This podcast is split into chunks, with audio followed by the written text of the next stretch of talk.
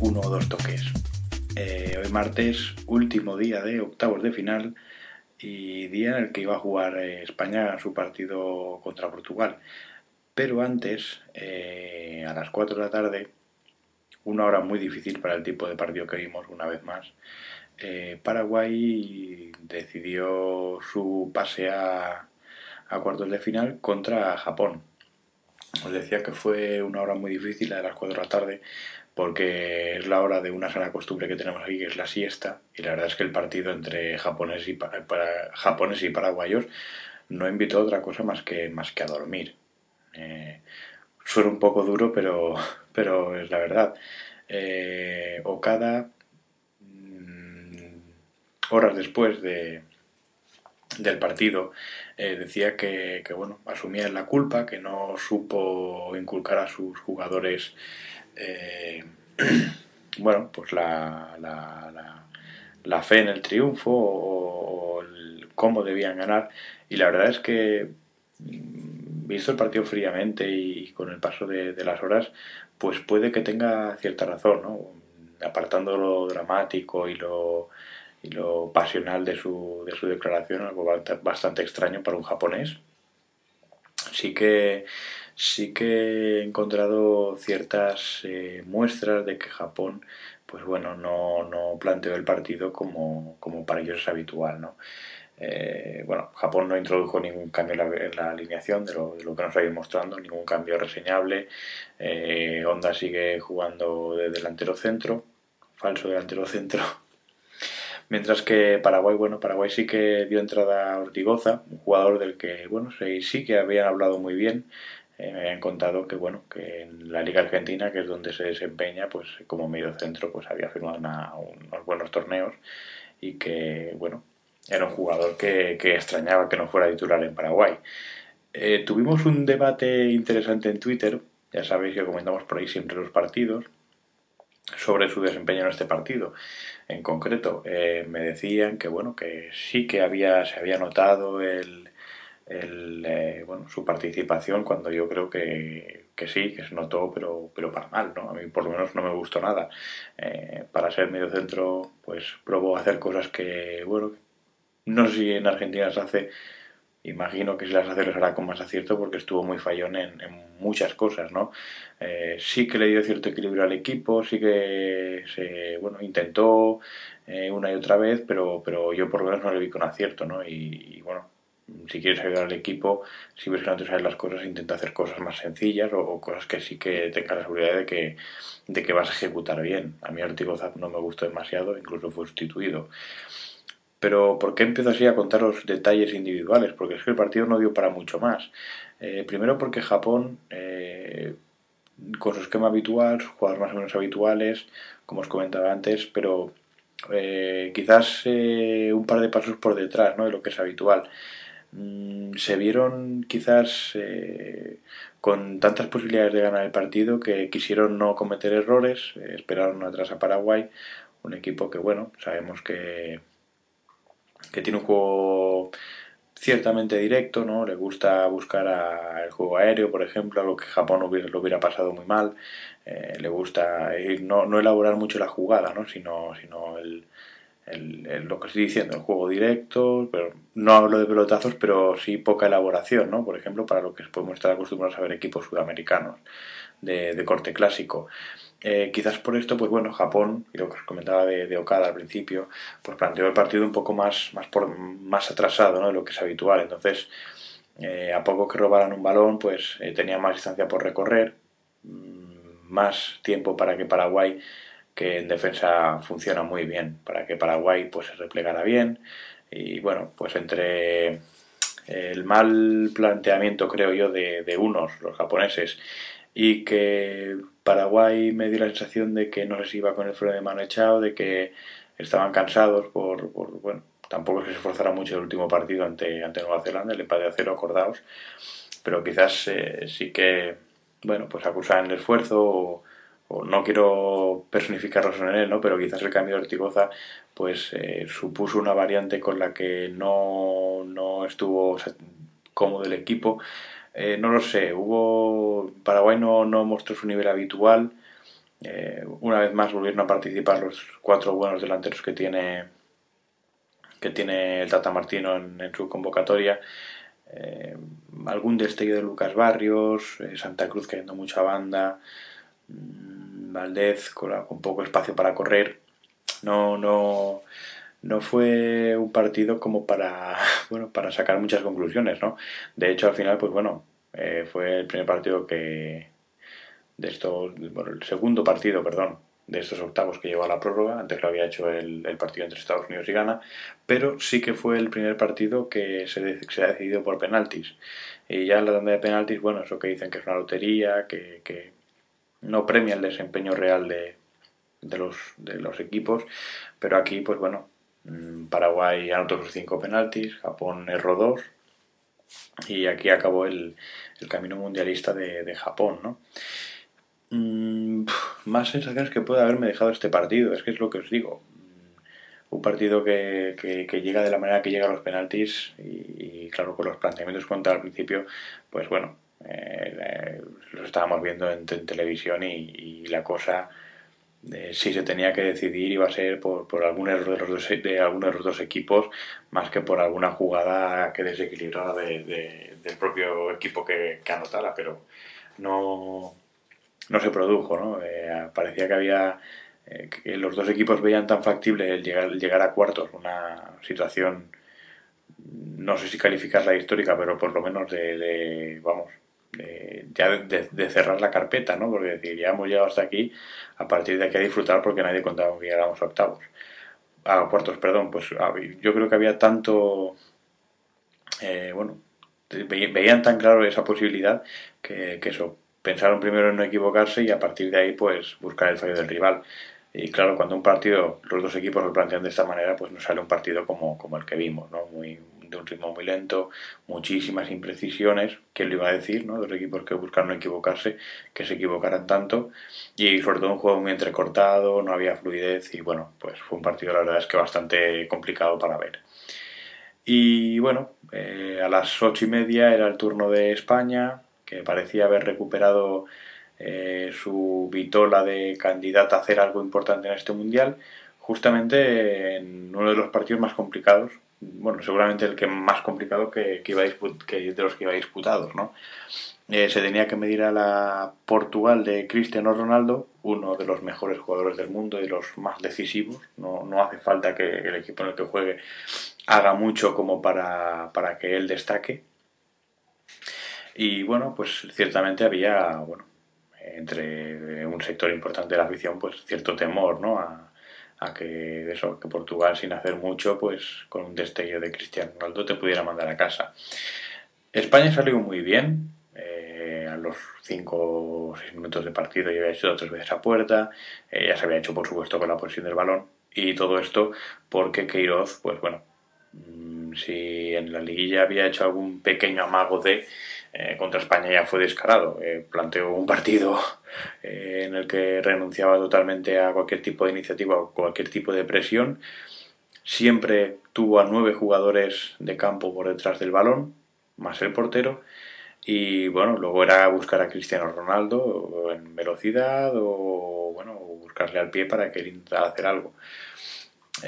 bueno, alguna cosa intentó, pero estaba muy solo no, no pudo con Piqué ni con Puyol.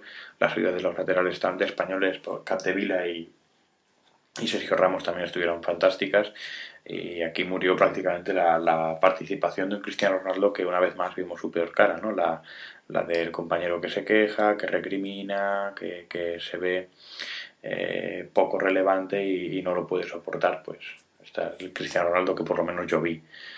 Eh, a partir de aquí, pues un par de detalles, ¿no? Si este era el plan A de, de Portugal, su plan B la verdad es que funcionó bastante mejor, ¿no? Que era buscar eh, desdoblamientos por banda, llegada de los mediocentros, Thiago y Mireles que tan buen mundial han hecho, siendo dos jugadores, eh, yo personalmente los considero de nivel B, tampoco como para, para ser estrellas rutilantes, pero bueno, han hecho un torneo fantástico a, a, conforme lo que se esperaba de ellos y, era una opción de, ataque más que interesante por parte de Portugal, la llegada de, segunda línea. Porque eh, Portugal sí que jugó esta vez con un delantero centro, jugó Almeida, a petición de Cristiano Ronaldo, no quería jugar de 9, le pusieron 9. Y Hugo Almeida, bueno, también batalló con, con Piqué y Puyol por alto, eh, corpeó todo lo que pudo para, ayudar a esa llegada que decía yo, incluso cayó a banda alguna vez, a banda izquierda para, para bueno, para provocar que se entrara por el centro. Y las variantes, que, o sea, el plan B, las variantes que podía tener Portugal era lo que realmente llevó más peligro al área de España que, que la propia actitud, bueno, el propio desempeño de Cristiano Ronaldo. Y es algo que, bueno, debería haber hecho pensar a Quiroz, ¿no? Quizás no, no, focalizar tanto su ofensivo en un jugador y, sí eh, tornarse un poco menos previsible eh, buscando esas variantes de las que os comentaba que tampoco le fue tan mal, porque fueron ocasiones, eh, si no claras, pero desde luego que sí que un bastante peligro la portería de Casillas. España, por su parte, bueno, empezó muy fuerte, luego se vino un poco abajo. No sé yo si, si porque esperaban meter un gol pronto que les diera confianza, si, bueno, si habían acusado un poco el bajón físico de, de, los dos, de los esfuerzos de los dos partidos anteriores, porque acordaros de que España con la derrota inicial se la tuvo que jugar muy pronto. O bueno, también porque fue un partido de, nivel, ¿no? de exigencia. se llegó con, con empate hacia la primera parte y en la segunda parte yo creo que España sí que rompió a jugar por fin. Xavi hizo un gran partido, pero en la segunda parte ya fue, vamos, fue donde, donde cogió el timón del barco español, empezó a dirigir, empezó a mover, empezó a hacer que, que el balón rodara rápido. Mm, la verdad es que, que, que el, el Barcelona hizo un partido sensacional. Hubo un detalle que fue para mí lo que cambió todo el partido y es eh, la sustitución de, Torres por Llorente. Eh, os cuento, Torres eh, empezó bien el partido pero se fue apagando.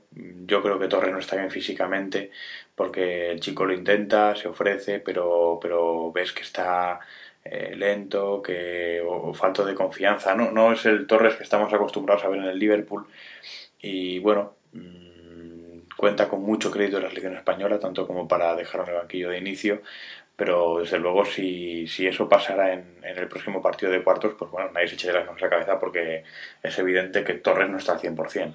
No, no, por supuesto, no seré yo el que venga a discutir de la calidad y, la necesidad de tener un delantero como Torres, pero desde luego la necesidad cuando Torres esté bien. Torres no está bien y, vamos, os cuento, ¿no? Eh, tiene margen y manga ancha como para, para ser titular aunque no esté bien, pero desde luego si del Bosque, si España quiere hacer un, mundial importante, eh, debe de pensar en, olvidar un poco los nombres y, apostar por la gente que, está funcionando. Muchos extrañaban por el, por la, bueno, por la participación de Orente, un delantero, pues bueno, son casi dos metros, pues eso pues puede hacer pensar en eso, ¿no? En el colgar balón, el juego aéreo, quedan pocos minutos o por lo menos habíamos consumido, consumido gran parte del partido.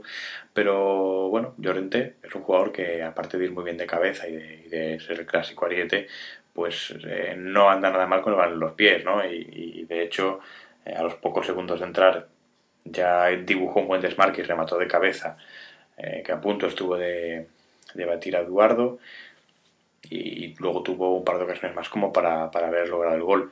Su, presencia lo primero que hizo fue ya definitivamente fijar a los dos centrales, porque Villa ha caído a la izquierda y Torres, que bien o mal, pero se mueve mucho, pues bueno, los deja un poco más eh, bueno, a la sombra ¿no? de, lo que eran los delanteros españoles. Con Llorente ya directamente se fijaron más. Esto pues ya provoca eh, un pequeño desbarajuste ¿no? en ese triángulo que, tiene Portugal en el centro para destruir. Pepe, Carballo y Alves, pues teniendo dos jugadores ya fijados por Llorente, pues Pepe tenía más espacio por cubrir, justo el espacio de creación de España, pues ahí eh, ahí se desmontó un poco Portugal. Aunque realmente la, la, explicación que dio del Bosque al acabar el partido de la entrada de Llorente, cuando le, le preguntaba, ¿no? porque es que fue el cambio que, que cambió el, rumbo de España, junto a, al, bueno, a, la, a la explosión de, del fútbol de Xavi, y, la idea de, del Bosque era bueno sacar a Llorente eh, para, para, que ayudara en el juego, en el juego defensivo eh, cuando hubiera balones colgados o el juego aéreo, pues que ayudara, ¿no? Eh, aparte de tener a Piqué y a Puyol, dos auténticos titanes en este tipo de jugadas, y a Sergio Ramos, que tampoco anda nada mal, pues una ayudita por parte de, de Llorente nunca viene mal. Esa era la idea, la idea original, o por lo menos lo que, lo que eh, Vicente del Bosque contó. Eh, seguramente mm, que, que, luego su aportación ofensiva fuera tan buena, pues, pues perfecto, ¿no? Ya, ya lo que le faltaba para cumplir un partido completo. Eh, luego, pues bueno, lo que os contaba, ¿no? Una vez Xavi está totalmente metido en el partido, pues el balón circula más rápido, los movimientos que hacen los jugadores tienen más sentido, cobran más, más, lógica se empezó a mover el balón más rápido, Portugal empezaba a acusar el cansancio, esa pequeña ruptura del esquema defensivo que os comentaba y bueno, y la mejoría del juego español y, fruto de ello pues buena, buena imagen es el gol, ¿no? Una combinación rápida entre Iniesta, Xavi y, Villa.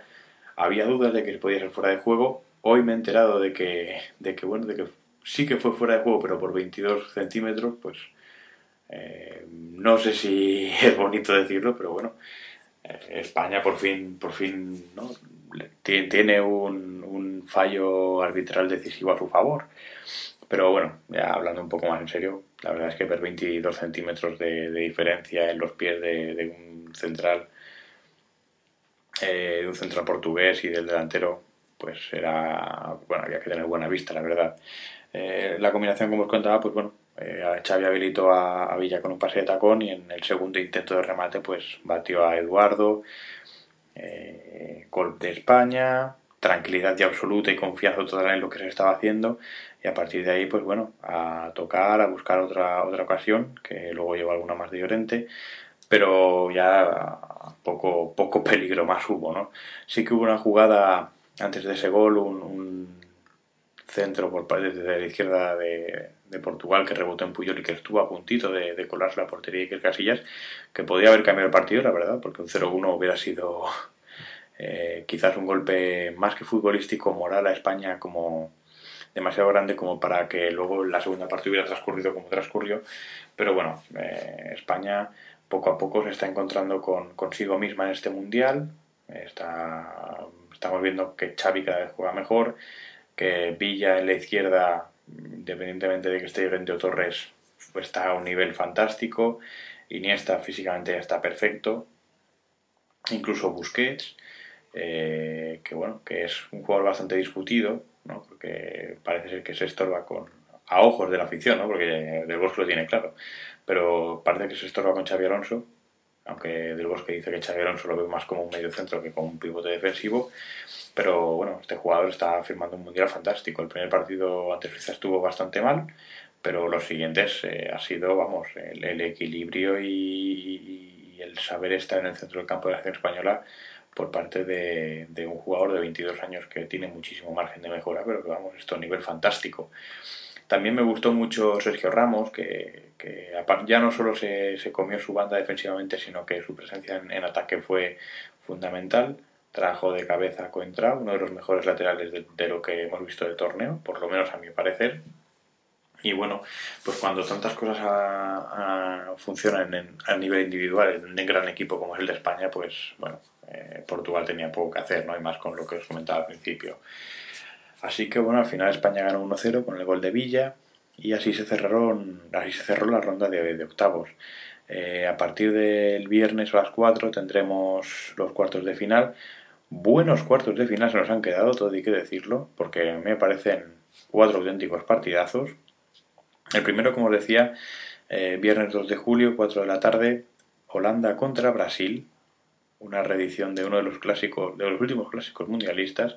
Se vieron, por ejemplo, en el 94, fantástico partido. Y, bueno, tendrán los holandeses ocasión para, para vengar esa derrota en el 94, ¿no? Pues y, yo creo ya que si Brasil eh, tiene algún escollo antes de llegar a la final, seguramente sea, sea este partido, un partido muy atractivo. Eh, Uruguay se enfrentará a Ghana, eh, seguramente el cuarto de final de los Outsiders. un partido igualadísimo. Me sabe mal decirlo porque voy muy con Uruguay en este mundial. Bueno, y siempre voy con Uruguay. Pero veo a Ghana un poquito por encima porque tácticamente está muy bien y físicamente creo que, también están un poco por encima de los uruguayos. Eh, también será partido del viernes, este, en este caso a las ocho y media. Y luego el sábado pues tendremos dos partidos eh, ya de, nivel, ¿no? Primero a las 4 tendremos el Argentina-Alemania, un partido que ya se está calentando, declaraciones cruzadas entre internacionales alemanes y el propio Maradona. Este sí que es un clásico mundialista, se han visto las caras en bastantes ocasiones y, es muy difícil apostar por un favorito, la verdad, porque son dos equipos que están demostrando ser de lo más potente que tenemos en, en este mundial. Un partido es un, vamos, este no os lo perdáis de verdad porque eh, se va a decidir por, por mínimas diferencias. Y luego el, mismo, el mismo sábado, también a las ocho y media, tendremos el partido entre Paraguay y España. Eh, Paraguay, pues también, ¿no? El, el, último escollo para que España supere por fin su, su barrera, los cuartos de final en este mundial. Ya lo hizo la Eurocopa, ahora toca en el mundial. Y bueno, España ha presentado una mejoría, veremos si, si no es flor de un día, ¿no? si realmente ha recuperado su nivel. Paraguay, mmm, veremos si, si pisa un poquito más el acelerador, si le impone un poco más de ritmo a su juego que el que vimos contra Japón y le complica las cosas a España. Todo esto está por ver. Así que bueno, si nos quedan unos cuartos de final, como ya os decía, más que interesantes. Yo espero que, disfrutéis a tantos niveles como lo hago yo en este tipo de partidos y por supuesto encomendaros a que, a que, bueno, que nos escuchéis porque daremos buena cuenta de lo, de lo que pase en, este podcast.